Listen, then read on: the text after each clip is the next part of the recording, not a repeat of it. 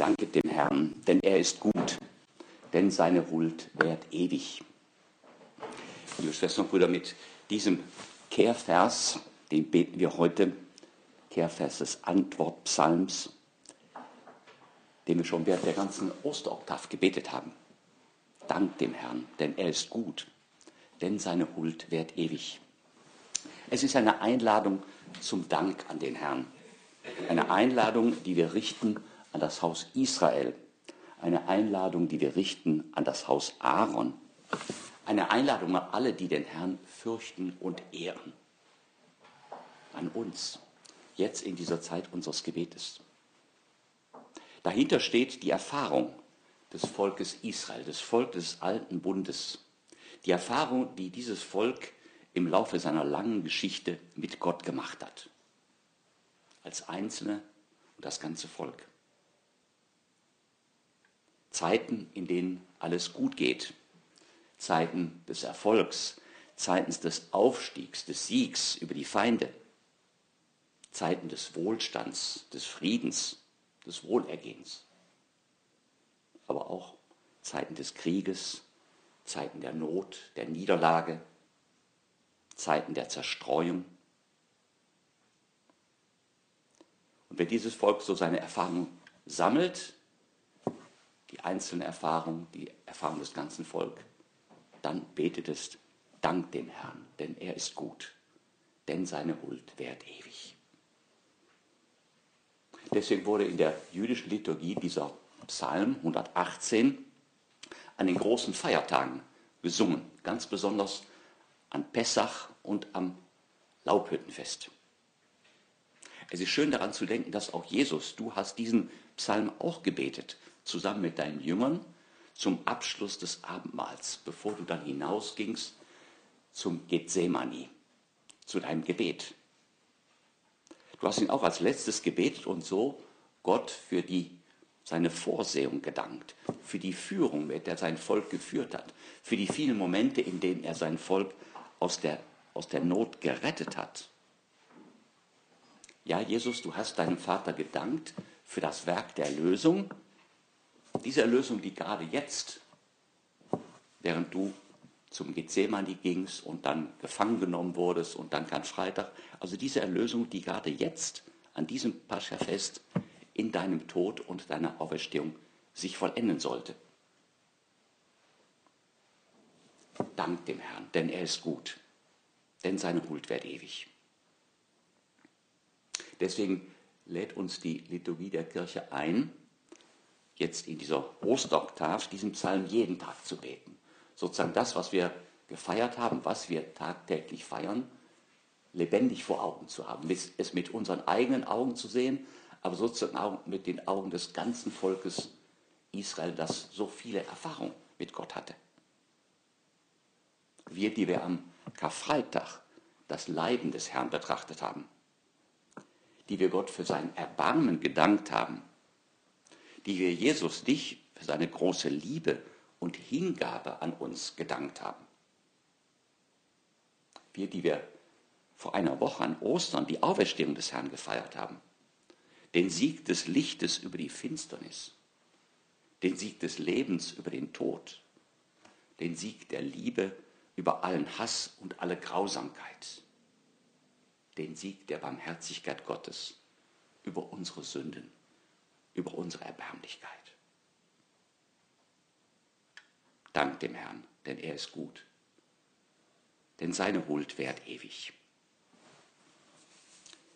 Ja, liebe Schwestern und Brüder, wir haben immer Grund, Gott zu danken. Wir haben immer viele Gründe, ihm zu danken. In der Osterzeit ganz besonders. Schon vor einer Woche, am Ostersonntag, haben wir Gott für das Geschenk der Taufe gedankt. Heute, am Weißen Sonntag, können wir diesen Dank erneuern. Domenica in Albis hieß er in der alten Kirche, zum Beispiel bei Augustinus, der in seinen Predigten davon erzählt. Daher wissen wir das ganz lebendig, was da los war. Weißer Sonntag.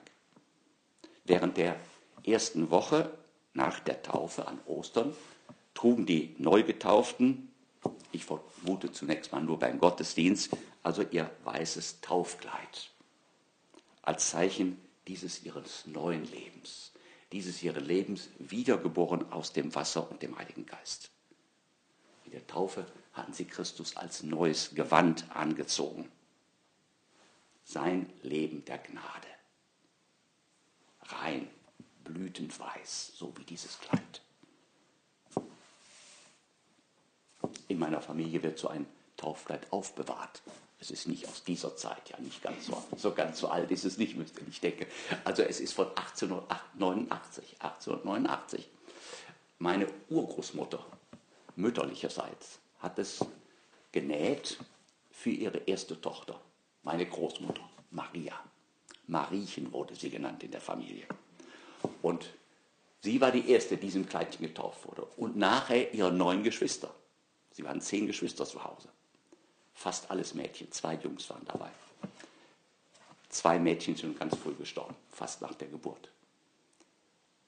Also zunächst alle Geschwister wurden darin getauft. Und dann eben, dann entstand diese Gewohnheit, dieses Taufkleid immer mitzunehmen, wenn in der Familie ein Kindchen getauft wurde, in der nächsten Generation. Also die Generation eben dann meiner Mutter, meiner Mutter, meines Onkels und so weiter. Und dann, ja, alle Namen sind in das Taufkleidchen eingesteckt. Ne? Die Mädchen in rosa auf der einen Seite, die Jungs in blau auf der anderen Seite. Ja, kann man heute noch ganz toll nachsehen. Also 50, 60, 70 Namen auf diesem Taufkleidchen. Ne? Inzwischen ist es gebrechlich geworden. Ja, so wie das, das wisst ihr besser als ich mit der Zeit. Man muss es also pflegen. Aber noch, ich weiß es vor drei Jahren noch, als eine kleine, eine kleine Frieda getauft wurde, vor drei Jahren, war, war dieses Kleid auch noch dabei. Ne?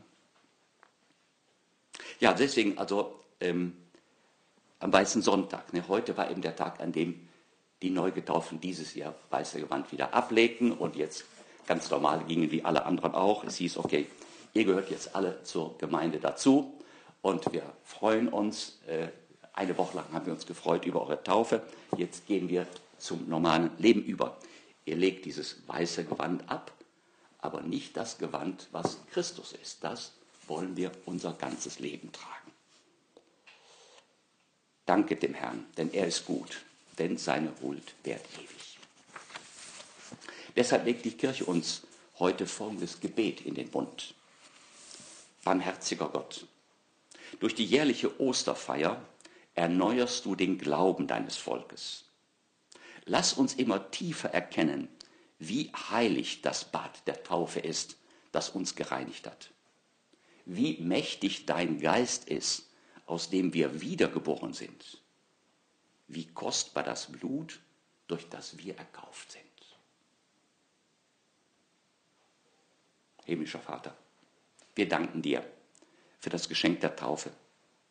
Wir danken dir für das Geschenk des neuen göttlichen Lebens. Jesus, wir danken dir, dass du uns durch deinen Tod am Kreuz und durch deine Auferstehung erlöst und zu Kindern Gottes gemacht hast.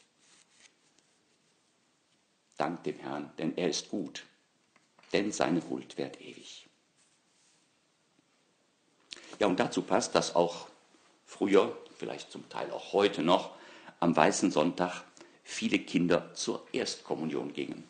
Ich bin zum Beispiel an einem weißen Sonntag zur Erstkommunion gegangen. Das war damals bei uns ganz üblich. Ähm, und aus diesem Anlass trugen natürlich dann die Mädchen auch ein weißes Kleid, die Jungs irgendwas anderes, meistens den, den ersten Anzug. Man bekam den ersten Anzug natürlich mit kurzen Hosen, klar. Ne?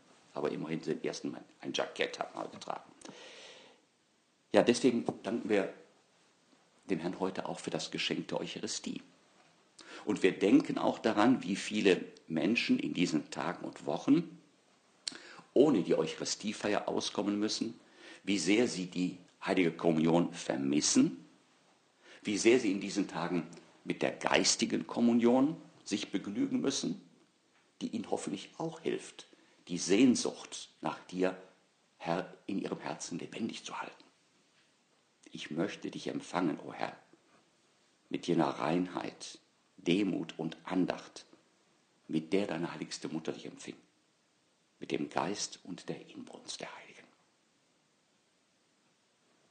Himmlischer Vater, wir danken dir für unsere tägliche Eucharistiefeier, für unsere tägliche heilige Kommunion. Und in unserer Dankbarkeit wollen wir auch all unsere Schwestern und Brüder mit einschließen. All ihre Anliegen. In unser Beten. In unser Bemühen, dich, Herr, dir, Herr, im Tabernakel Gesellschaft zu leisten im Laufe des Tages. Die Kranken nehmen wir mit, die Verstorbenen. Anliegenbuch habe ich gesehen, ein verstorbener Wolfgang, für den wir heute ganz besonders beten. Herr, wir denken an deine Verheißung. Seht, ich bin bei euch alle Tage bis zum Ende der Welt. Dank dem Herrn, denn er ist gut, denn seine Huld währt ewig. Seit dem Jahr 2000 wird der heutige Sonntag auch als Sonntag der göttlichen Barmherzigkeit gefeiert. Wir erinnern uns an den heiligen Papst Johannes Paul II. Er war den drängenden Bitten der von ihm heilig gesprochenen Schwester Faustina gefolgt, die man auch als Apostolin der göttlichen Barmherzigkeit bezeichnete. Das war so ihr Lebensanliegen. Jesus hat ihr das aufgetragen, ja, und sie hat ihr ganzes Leben dafür gekämpft, um das zu erreichen. Zu Lebzeiten hat sie es nicht erreicht, sie hat es aber nach ihrem Tod erreicht. Und Johannes Paul II. selbst ist dann, wie wir uns gut erinnern, sicherlich nicht zufällig, am Vorabend des Barmherzigkeitssonntags 2005 gestorben. Vor 15 Jahren. Also auch da bei ihm dieser enge Zusammenhang zwischen dem Sonntag der göttlichen Barmherzigkeit und seinem eigenen Leben. Und zehn Jahre später hat Papst Franziskus am Vorabend des Barmherzigkeitssonntags 2015 das heilige Jahr der Barmherzigkeit ausgerufen. Es war ein Jahr, in dem wir ganz besonders, in ganz besonderer Weise die Barmherzigkeit Gottes erfahren und gefeiert haben. Wie gut hat uns dieses heilige Jahr getan. Und wie gerne können wir unsere Erinnerung und in unserem geistlichen Leben darauf zurückgreifen. Wie gut hat uns dieses Jahr getan, indem wir mehr über die Herzlichkeit Gottes nachgedacht haben, indem wir sie mehr verehrt haben, tiefer verehrt haben, inniger betrachtet haben. Jesus Christus, so sagte uns damals Papst Franziskus, Jesus Christus ist das Antlitz der Barmherzigkeit des Vaters. Dem Vater, von dem wir heute eben beten, dank dem Herrn, denn er ist gut, denn seine Huld währt ewig. Das war ja die Erfahrung des Volkes Israel. Und Jesus Christus ist das Antlitz der Barmherzigkeit des Vaters. Das Geheimnis des christlichen Glaubens scheint in diesem Satz auf den Punkt gebracht zu sein. In Jesus von Nazareth ist die Barmherzigkeit des Vaters lebendig und sichtbar geworden und hat ihren Höhepunkt gefunden. Und deswegen rät er uns, legt er uns ans Herz, dieses Geheimnis der Barmherzigkeit gilt es stets neu zu betrachten. Es ist die Quelle der Freude, der Gelassenheit und des Friedens. Es ist die Bedingung unseres Heils. Barmherzigkeit. In diesem Wort offenbart sich das Geheimnis der allerheiligsten Dreifaltigkeit. Gott ist Liebe. Dank dem Herrn, denn er ist gut, denn seine Huld währt ewig. Ja, liebe Schwestern und Brüder, diese göttliche Barmherzigkeit hat sich uns bis zuletzt in diesen Tagen der Kar- und Osterwoche in ganz besonderer Weise offenbart. So sehr hat Gott die Welt geliebt, schreibt der heilige Johannes, dass es einen einzigen Sohn hingab, damit jeder, der an ihn glaubt, nicht zugrunde geht, sondern das ewige Leben hat. Am Karfreitag, es ist ja noch nicht so lange her, als das Herz Jesu am Kreuz von einer Lanze durchbohrt wurde, hat sich der Strom der göttlichen Barmherzigkeit über die ganze Welt ergossen. Wir denken vielleicht noch an diese ergreifende Feier mit Papst Franziskus eine Woche davor auf dem menschenleeren Petersplatz. Das Kreuz im Mittelpunkt und die Frucht des Kreuzes, die Eucharistie. Dank dem Herrn, denn er ist gut, denn seine Huld währt ewig. Im heutigen Evangelium hören wir, wie Jesus am Abend des ersten Ostertages die Jünger anhaucht und ihnen sagt, empfangt den Heiligen Geist. Wem ihr die Sünden vergebt, dem sind sie vergeben. Empfangt den Heiligen Geist. Jesus, der den Jüngern allen zusammen zum ersten Mal erscheint, der sie nicht, der sie nicht ausschimpft, der sie nicht kritisiert, der sagt, Friede sei mit euch. Empfangt den Heiligen Geist. Diesen Geist zur Vergebung der Sünden, zur Versöhnung mit Gott. Dieser Geist ist eine Frucht des Kreuzes. Und er wird in der Kirche weitergegeben, besonders im Sakrament der Taufe und im Sakrament der Buße und der Versöhnung. Deswegen ist die Osterzeit so eine besonders gute Zeit, günstige Zeit, auch für den Empfang des Bußsakramentes. Und deswegen ist auch der heutige Tag, Sonntag der göttlichen Barmherzigkeit, eine Gelegenheit, einen Ablass zu erwerben. Dank dem Herrn, denn er ist gut, denn seine Huld währt ewig. Ja, der heutige Sonntag, äh, Liebkind hat viele Namen, sagt man. Ne? Und der heutige Sonntag trägt auch den Namen Sonntag vom ungläubigen Thomas. So benannt nach dem heutigen Evangelium, wo eben dieser ungläubige Thomas im zweiten Teil kommt der ungläubige Thomas vor. Ja, zweifellos. Thomas war ungläubig. Jesus selbst tadelt ihn ja deswegen. Sei nicht ungläubig, sondern gläubig. Aber waren nicht alle anderen Apostel auch ungläubig? Jesus musste sehr viel Mühe und Anstrengung darauf verwenden, die Apostel davon zu überzeugen, dass er von den Toten auferstanden war, dass er lebte, dass er kein Geist, kein Gespenst war, sondern leibhaftig vor ihnen stand. Ja, die Apostel waren keine leichtgläubigen Menschen. Sie waren wie wir alle eher skeptisch. Auf diese Weise wurde ihr Unglaube besiegt. Ihr Unglaube und der Unglaube des Thomas. Und dieser ihr Unglaube, der dann besiegt, überwunden wurde, geheilt wurde, der ist unserem Glauben zugute gekommen. Dadurch ist ihr Zeugnis über die Auferstehung Jesu für uns noch fester, noch glaubwürdiger geworden. Ein Zeugnis, das wir nicht nur mit Worten, sondern vor allem mit ihrem ganzen Leben gegeben haben, das sie mit ihrem Blut besiegelt haben. Mein Herr und mein Gott. Das ist der Moment, in dem der ungläubige Thomas zum gläubigen Thomas wird. In diesen wenigen Worten hat er sein Glaubensbekenntnis zusammengefasst. Mein Herr und mein Gott. Ein sehr schönes, kurzes Stoßgebet. Man kann es zum Beispiel beten bei der Wandlung, wenn die Hostie gezeigt wird oder der Kelch mit dem Blut Christi, mein Herr und mein Gott.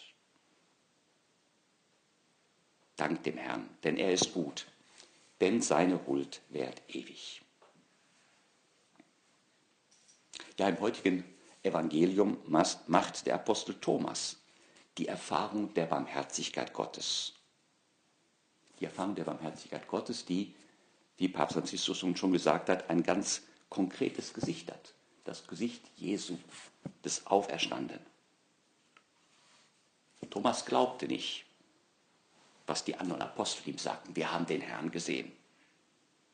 Es genügte ihm nicht, dass Jesus verheißen hatte, angekündigt hatte, am dritten Tag werde ich auferstehen.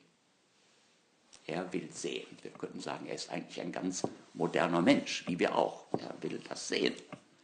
Er will seine Finger wie die Male der Nägel und seine Hand in die Seite Jesu legen können. Er will das nachprüfen. Ja, und wie reagiert Jesus darauf? Mit Geduld. Jesus lässt den eigensinnigen Thomas in seiner Ungläubigkeit nicht fallen. Er gibt ihm eine Woche Zeit. Er verschließt ihm nicht die Tür vor der Nase. Er wartet. Und Thomas erkennt seine Armseligkeit, seine Kleingläubigkeit. Mein Herr und mein Gott. Mit diesem einfachen Ruf voller Glauben antwortet er auf die Geduld Jesu. Er lässt sich von der göttlichen Barmherzigkeit umfangen. Er sieht sie vor sich in den Wunden der Hände und der Füße, in der geöffneten Seite. Da sieht er nicht nur, ja, dass dieser Jesus, so sah er aus am Kreuz, so ist er für mich gestorben. Das hat, hat letztendlich sein Herz besiegt. Ne? Und so gewinnt er dieses Vertrauen zurück. Er ist ein neuer Mensch geworden. Nicht mehr ungläubig, sondern gläubig. Dank dem Herrn, denn er ist gut, denn seine Huld währt ewig. Und nicht nur Thomas, auch wir denken jetzt auch die anderen Apostel. Ganz besonders kommt uns natürlich Petrus in den Sinn. Petrus hat den Herrn dreimal verleugnet. Ausgerechnet gerade in einem Moment, in dem er ihm nahe hätte sein sollen, im Moment seines Leidens. Aber als ihm das bewusst wurde, Jesus schaut ihn an. Und dann weint er bitterlich. Ja. Dieser Blick Jesu, der gab ihm zu verstehen, Petrus, hab keine Angst wegen deiner Schwachheit. Vertrau auf mich. Petrus verspürt diesen liebevollen Blick Jesu und weint. Wie schön, wie schön, wenn wir auf Jesus am Kreuz blicken, wie schön, wenn wir Jesus anschauen, wie viel Zärtlichkeit liegt in diesem Blick Jesu. Auch wir wollen diesen Blick Jesu niemals aus den Augen verlieren und daraus immer wieder für uns neue Kraft, neues Vertrauen schöpfen. Dank dem Herrn, denn er ist gut, denn seine Huld währt ewig. Oder denken wir eben an die beiden Emmaus-Jünger. Mit traurigem Gesicht gehen sie so vor sich hin, ohne Hoffnung. Sie hatten alle Hoffnung verloren. Aber Jesus verlässt sie nicht. Er geht mit ihnen. Er geht mit ihnen, er hört ihnen zu. Geduldig erklärt er ihnen alles noch einmal, was in der Schrift über ihn geschrieben steht. Und er bleibt bei ihnen, bleibt bei ihnen, um mit ihnen Mahl zu halten und dann beim Mahl, beim Brotbrechen erkennen sie ihn. Dank dem Herrn, denn er ist gut, denn seine Huld währt ewig. Ja, Papst Justus hat in diesem Zusammenhang gesagt, das, so ist der Stil Gottes. Er ist nicht ungeduldig wie wir, die wir oft alles und sofort wollen. Auch von Gott und auch von den Menschen. Gott hat Geduld mit uns denn er liebt uns. Und weil er uns liebt, versteht er uns. Er schenkt Vertrauen. Er gibt nicht auf. Er bricht die Brücke nicht ab. Er weiß zu verzeihen. Wir wollen uns immer daran erinnern, Gott wartet immer auf uns, auch wenn wir uns von ihm entfernt haben. Er ist niemals fern. Und wenn wir zu ihm zurückkehren, ist er bereit, uns in seine Arme zu schließen. Dank dem Herrn, denn er ist gut, denn seine Huld währt ewig. Selig sind, die nicht sehen und doch glauben. Thomas sieht und berührt die jetzt verherrlichten Wunden Jesu. Diese Wunden, von denen es im schönen Osterlied heißt, Rubinen gleich, die Wunden all. An diesen Wunden erkennt er Jesus wieder als den, der für uns am Kreuz gestorben ist, der für uns in den Tod gegangen ist, den Gott zu neuem Leben erweckt und zu seiner Rechten erhöht hat. Er sieht seine menschliche Natur und glaubt und bekennt seine Gottheit. Mein Herr und mein Gott. Ja, liebe Schwestern und Brüder, wie wichtig ist doch der Mut, sich der Barmherzigkeit Jesu anzuvertrauen, auf seine Geduld zu zählen, immer wieder unsere Zuflucht zu suchen in den Wunden seiner Liebe. Selig sind, die nicht sehen und doch glauben.